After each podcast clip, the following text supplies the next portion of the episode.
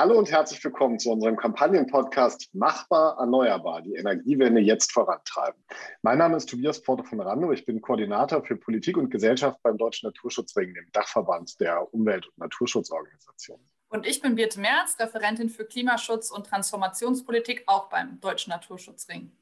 Zusammen mit dem BUND, dem NABU, dem WWF, Germanwatch und der Deutschen Umwelthilfe hat der Deutsche Naturschutzring im August die Kampagne Machbar, Erneuerbar, die Energiewende jetzt voranbringen, ins Leben gerufen.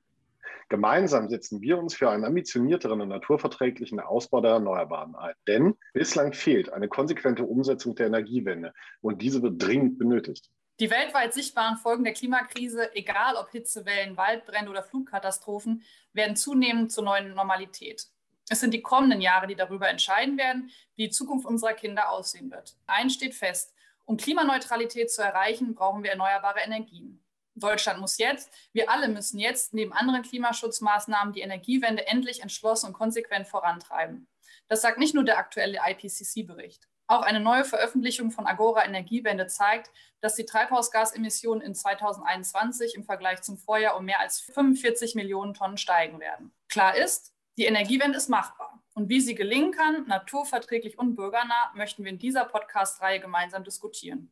In unserer ersten Folge sprechen wir mit Caroline Gebauer vom BUND über das Thema Bürgerinnenenergie und warum es notwendig ist, Möglichkeiten für Bürgerinnen zu schaffen, sich an einer gemeinschaftlichen Energieerzeugung zu beteiligen. Caroline ist Leiterin Energie- und nationale Klimapolitik beim BUND und kümmert sich hier unter anderem um das Thema Bürgerinnenenergie und andere Klimathemen. Caroline, schön, dass du heute bei uns bist. Ja, hallo, vielen Dank für die Einladung. Liebe Caroline, zu Beginn erstmal die Frage, warum ist Bürgerinnenenergie eigentlich so wichtig, wenn es um das Thema Energiewende geht? Und warum setzt ihr euch als BUND für eine dezentrale Energiewende ein? Ja, Bürgerinnenenergie hat vielfältige Vorteile. Zum einen, weil sie überall produziert werden kann, sei es zum Beispiel in einem gemeinschaftlichen äh, Windpark, ähm, auf einer Solaranlage, auf einer Schule, auf dem Dach oder auch die private Solaranlage. Und diese vielfältigen Vorteile führen dazu, dass sich Menschen sehr viel stärker mit dem Allgemeingut Energie identifizieren können. Und das bietet die Chance, dass es einen anderen Umgang mit Energie geben wird, nämlich einen sehr viel sorgsameren und klügeren Umgang mit Energie. Und neben diesen Vorteilen für Bürgerinnen und Bürger hat eine dezentrale Energiewende in Bürgerinnenhand auch Vorteile natürlich für den Naturschutz, denn Große Infrastrukturprojekte, wie zum Beispiel große Leitungen, müssen erst gar nicht gebaut werden, wenn die Energie da, wo sie verbraucht wird, auch produziert wird. Und wie würdest du die aktuelle Lage der Bürgerinnenenergie in Deutschland beschreiben? Haben wir genug Projekte? Wie ist da momentan der aktuelle Stand? Bürgerinnenenergie wurde in den letzten Jahren immer mehr ausgebremst durch die Politik. Dazu beigetragen hat die Umstellung von einer sicheren Förderung zu einem Ausschreibungssystem. Das heißt also, dass sich Projektierer auf ihre Projekte bewerben mussten und es nicht sicher war, ob sie den Zuschlag bekommen oder nicht.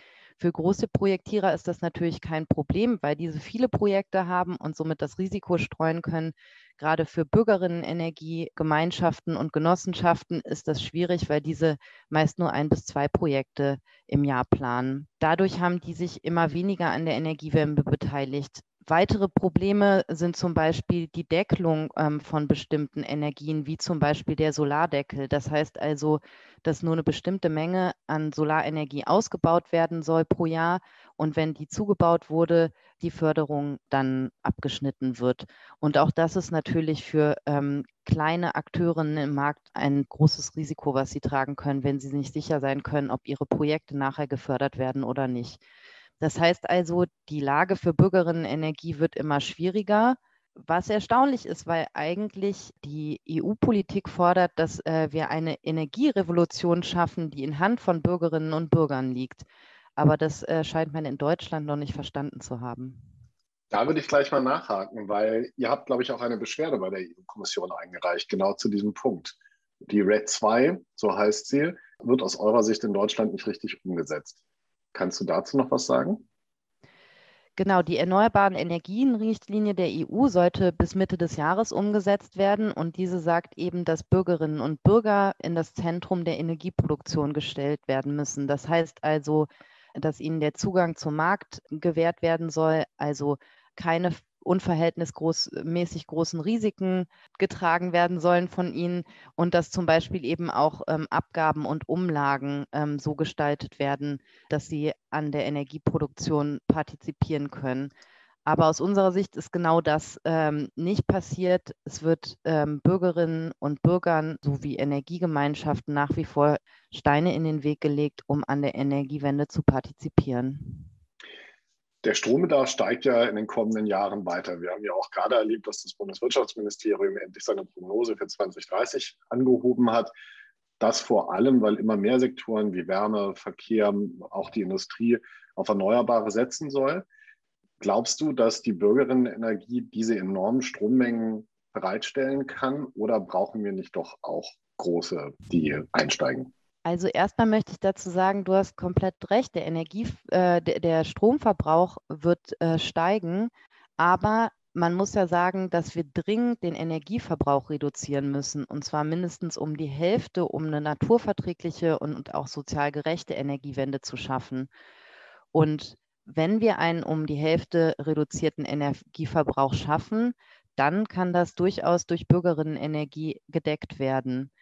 Vielleicht nicht ganz alleine, aber zum großen Teil. Und dass das machbar ist, zeigen auch verschiedene wissenschaftliche Studien.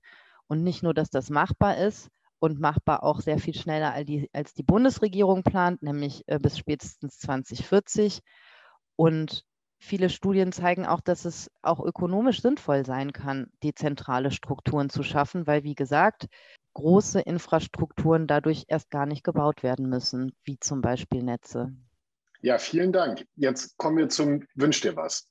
Wir haben jetzt eine neue Bundesregierung und die Energieministerin kommt auf dich zu und sagt, Caroline, was sollen wir tun? Die ersten drei Sachen, die wir brauchen, um die Bürgerinnenenergie in Deutschland wieder in Fahrt zu bringen. Was wären die wichtigsten drei Punkte, die du ihr nennen würdest? Also ganz so einfach ist es leider nicht, aber ich versuche es trotzdem mal auf drei Punkte äh, runterzubrechen, die ich dann äh, anschließend auch nochmal mit Beispielen erläutern möchte. Also zum einen brauchen wir einfach einen Abbau von regulatorischen Hemmnissen für Bürgerinnenenergie. Es braucht wirtschaftliche Anreize für kleine Akteurinnen und es braucht auch in der Form äh, Unterstützungsangebote sozusagen. Was meine ich mit Abbau von regulatorischen Hemmnissen? Zum Beispiel bräuchte es eben eine Ausdehnung ähm, der EEG-Umlagenausnahme für Quartiere. Damit könnte man schaffen, dass eben Bürgerinnen und Bürger sich zusammentun und in einem Quartier die Energie produzieren und gemeinschaftlich verteilen. Das ist gerade nicht der Fall, sondern ihnen werden Umlagen aufgelegt und dadurch ähm, ist es sehr, sehr schwierig, gemeinschaftlich Strom zu erzeugen und diesen zu verbrauchen. Dann habe ich gesagt, dass es wirtschaftliche Anreize braucht. Darunter verstehe ich zum Beispiel, dass gerade große Energieabnehmer dafür belohnt werden, dass sie stetig große Mengen an Energie abnehmen und dadurch eben zum Beispiel auch dadurch keine Umlagen zahlen müssen. Es müsste aber eigentlich ganz anders sein. Es müsste nämlich so sein, dass systemdienliches Verhalten ähm, von kleinen Verbraucherinnen und Verbrauchern angereizt wird, zum Beispiel durch andere Netzentgelte, durch das Wegfallen von bestimmten Netzentgelten oder auch eben durch ähm, eine Reduktion der Umlagen. Da würde es eben dazu führen, dass man ähm, sehr viel dezentrale Energien ausbaut und die dort ausbaut, wo Energie auch gebraucht wird. Und dann habe ich gesagt, dass es in der Form Unterstützungsangebote bräuchte. Und das habe ich ja gerade eben schon mal angesprochen, dass das Risiko für Bürgerinnenenergie sehr viel höher ist als für große Projektierer, einfach aufgrund ihrer Größe, gar nicht aufgrund ihrer Expertise. Und ähm, das haben zum Beispiel einige Bundesländer schon erkannt. Und in Schleswig-Holstein gibt es einen Bürgerenergiefonds, der bereitgestellt wird, äh, insbesondere für die Planungsphase von Projekten.